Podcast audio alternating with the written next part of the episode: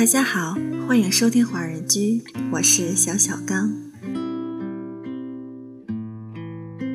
今天我们来讲一个孩子们之间单纯的小美好。小学二年级的孩子好像很喜欢邻座那个长头发的女孩，常常提起她。每次一讲到她的种种琐事时，你都可以看到她眼睛发亮，开心到藏不住笑容的样子。他的爸妈都不忍说破，因为他们知道不经意的玩笑都可能给这个年纪的孩子带来巨大的羞怒，甚至因此而阻断了他人生中第一次对异性那么单纯而洁净的思慕。双方孩子的家长在校庆时孩子们的表演场合里见了面。女孩的妈妈说，女孩常常提起男孩的名字。而他们也一样有默契，从不说破。女孩气管不好，常常咳嗽感冒。老师有一天在联络簿上写道：“男生邻座的女生感冒了，只要他一咳嗽，他就皱着眉头盯着他看。”我问他说：“是不是咳嗽的声音让你觉得烦？”没想到孩子却说：“不是，他咳得好辛苦哦，我好想替他咳。”老师最后写道：“我觉得好丢脸，竟然用大人这么自私的想法去污蔑一个孩子那么善良的心意。”爸妈很喜欢听他讲那女孩子的点点滴滴，因为从他的描述里，仿佛也看到了孩子们那么自在无邪的互动。我知道为什么他写的字那么小。我写的字那么大，因为他的手好小，小到我可以把他整个包起来哦。男孩子很开心地对父母讲道。爸妈于是想着孩子们细腻的双手紧紧握在一起的样子，以及他们当时的笑容。他的耳朵有长毛耶，亮晶晶的，好好玩。爸妈知道那是下午的阳光照进教室，照在女孩的身上，女孩耳轮上的汗毛逆着光线，于是清晰可见。在孩子简单的描述中，其实有无比深情的凝视。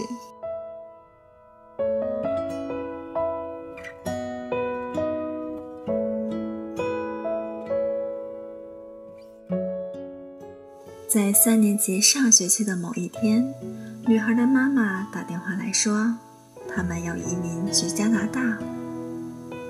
女孩的妈妈很担心孩子们会不会有遗憾，如果有，她会觉得好罪过。没想到孩子的反应倒出乎他们意料之外的平淡。有一天下课后，孩子连书包也没放，就直接冲进书房。搬下世界旅游的画册，并坐在地板上翻阅起来。爸爸问他说：“你在找什么？”孩子头也不抬地说：“我在找加拿大的多伦多有什么，因为他没有搬家去那里呀。”画册没翻几页，孩子就忽然大笑起来，然后跑去客厅抓起电话，拨号的时候还是一边忍不住的笑。之后，爸爸听见他跟电话那一端的女孩讲：“你知道多伦多附近有什么吗？哈哈，有破布耶！”男孩子笑个不停，后来又解释给女孩子说：“其实它是尼加拉瓜瀑布哎。”其实，孩子们会有遗憾，会有不舍，爸爸妈妈心里也有准备，他们知道。唯一能做的事便是陪伴。后来，女孩走了，男孩子的日子依旧寻常过。和那女孩相关的连接，好像只有他书桌上那张女孩的妈妈手写的英文地址。寒假前一个东阳温润的黄昏，放学的孩子从巴士上下来，神情和姿态都有点奇怪。他满脸通红，眼睛发亮，右手的食指和拇指好像捏着什么无形的东西，快步地跑向在门口等候的爸爸。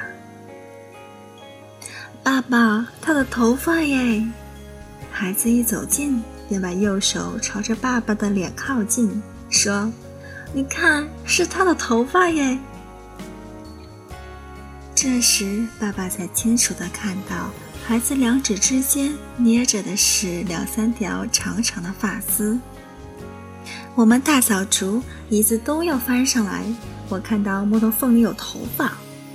孩子讲得既兴奋又急促，一定是他以前夹到的，你说是不是？你要留下来做纪念吗？爸爸问道。而孩子却忽然安静下来，然后用力的、不断的摇着头。但爸爸看到他的眼睛慢慢流出那不知忍了多久的眼泪。他用力地抱着爸爸的腰，把脸贴在爸爸的胸口上，忘情地嚎啕大哭起来，而手指却依然紧捏着那几条正映着夕阳的余光，在微风里轻轻飘动的发丝。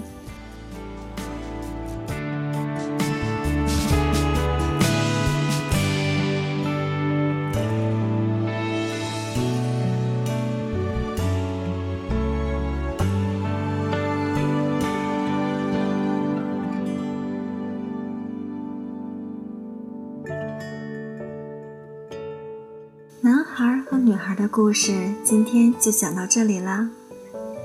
我们或许可以期待几年后他们再次重逢，又或许那时早已物是人非。总之，希望大家都能保留心中自己那份单纯的小美好。我们下期再见。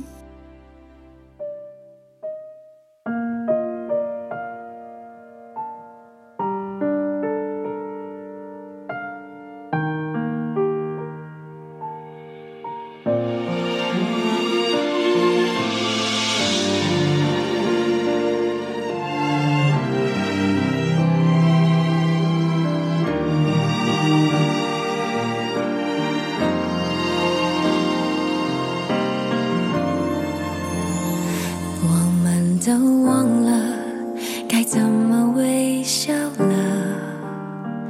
那时的我们，傻傻的不知为何。时光偷走了什么？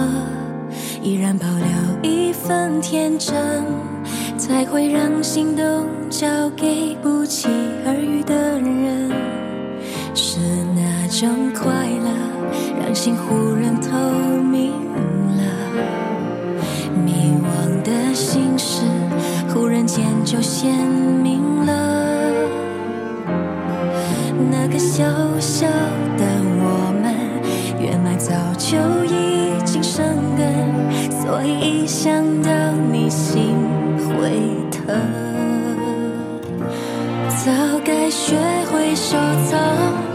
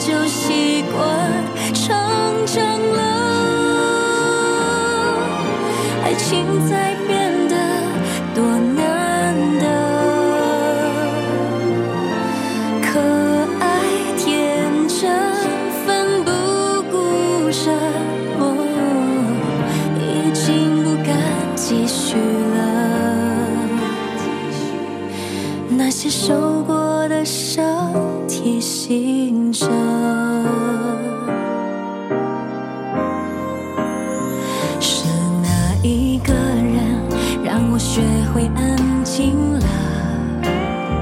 情绪再纠葛，依然是平静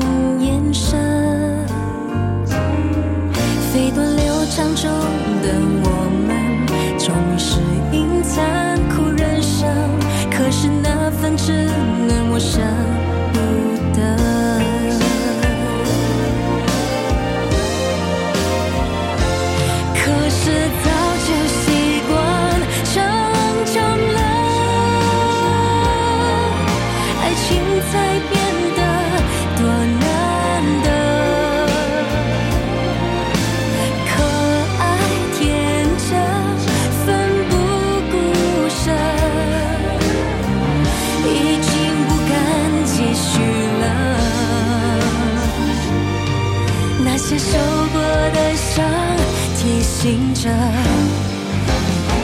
如果我想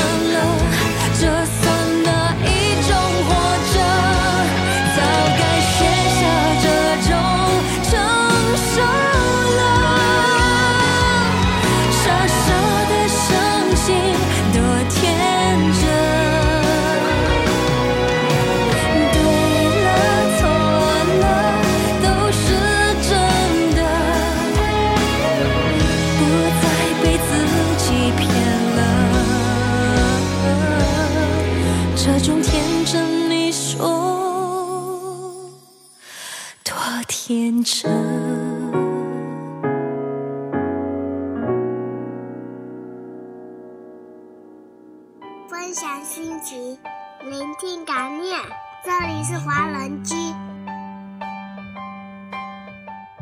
欢迎收听华人居，我是胡萝卜先生。我是麦子，我是木木，我是东东，我是安琪，我是 Tommy，我是山心，我是图书馆少女，我是小小刚，我是 Tina，我是优子，我是初心，我是小美，我是熊米，我是米娅，我是笑笑，我是风信子，我是张艺柔，我是莎莎，我是李琦，我是 Cici 毛泽少。听我们的心声，畅谈你们的回忆。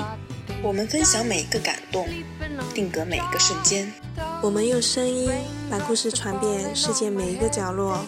这里有我们，这里还有你们。下周六晚上八点，记得再回到华人区哦。我们不听不散。won't defeat me. It won't be long till happiness